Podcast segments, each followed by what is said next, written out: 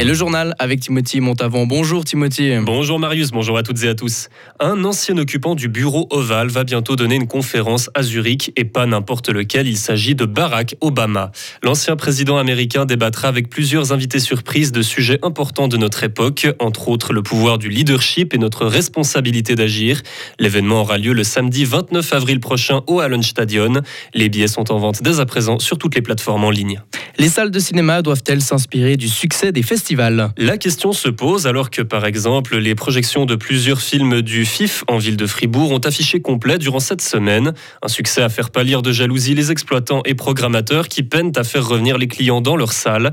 Mais pour Xavier Pataroni, gérant des salles Cinémotion à Fribourg, Bulle et Payerne, s'inspirer du modèle des festivals, c'est une fausse bonne idée. On peut le faire mais on ne peut pas le faire non plus à l'infini. D'une part, c'est un problème de budget et de ressources. Il ne faut pas oublier que le FIF a un budget de un peu plus de 2 millions et demi pour faire 8 jours de cinéma. Moi, c'est pas un budget que j'ai pour exploiter mes salles tout au long de l'année. Donc, on peut pas du tout comparer et je pense que ce serait une erreur d'appliquer les mêmes recettes qu'un festival. Pour moi, les gens vont dans un autre état d'esprit à des projections d'un festival que à des projections standards. Donc, mettre une valeur en plus avec des projections spéciales, des programmes spéciaux qu'on fait déjà depuis des années, c'est une des possibilités, mais l'événement ne doit pas devenir la norme parce que à ce moment-là, les gens sont submergés et je sais très bien qu'après une semaine de FIF, proposer quasiment chaque jour un événement dans les salles à Fribourg, je vais d'une certaine manière au casse-pipe. Pour rappel, en 2022, la fréquentation des cinémas en Suisse a diminué de 30% par rapport à l'époque d'avant Covid. Plusieurs communes fribourgeoises devraient être prochainement équipées de places de covoiturage. Le Conseil d'État a demandé à la Haute École d'ingénierie et d'architecture de Fribourg d'étudier quelles communes en auraient le plus besoin. Elles sont au nombre de 6, Sorens, Marsens, Cormonde, Urcy, Sivirier et Le Mouret. Le projet devrait par contre mettre du temps à se concrétiser. Plusieurs autres sont à terminer avant cela, à savoir agrandir la place de covoiturage de Vauru et en ajouter une à Châtel-Saint-Denis. C'est une hémorragie de dirigeants pour le magazine suisse République. Le fribourgeois Roger Devec, patron de la SRF, avait déjà remis sa démission le 10 mars. C'est maintenant au tour de la présidente du journal et du reste du conseil d'administration de quitter le navire. Pour sa part, Roger Devec parle de divergence d'opinion dans la stratégie de travail. Le comité directeur dit voir la situation ici comme une belle occasion d'apporter du sang neuf à la rédaction. Dans le Jura, une voiture de livraison a fait une sortie de route tôt dans la matinée. Le véhicule a fait une embardée et a terminé sa course dans un champ. Le conducteur est mort sur le coup. Une enquête doit encore déterminer les causes de l'accident.